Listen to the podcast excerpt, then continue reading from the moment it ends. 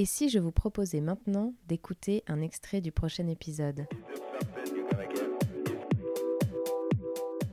Après, ça dépend de l'implication qu'on met dans son métier, mais en fait, euh, ben, quand c'est des métiers passion, en général, on compte pas.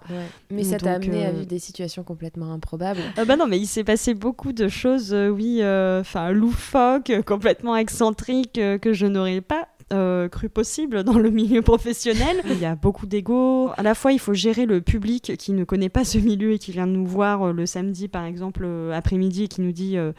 Est-ce que les œuvres sont à vendre parce qu'elles sont vraiment dégueulasses Euh, Et euh, là, on est là. ben, C'est vrai oui.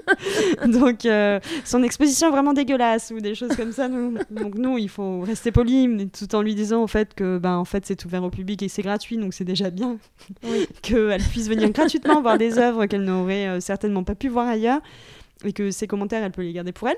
Et voilà, tout en étant heureux d'avoir toutes sortes de retours.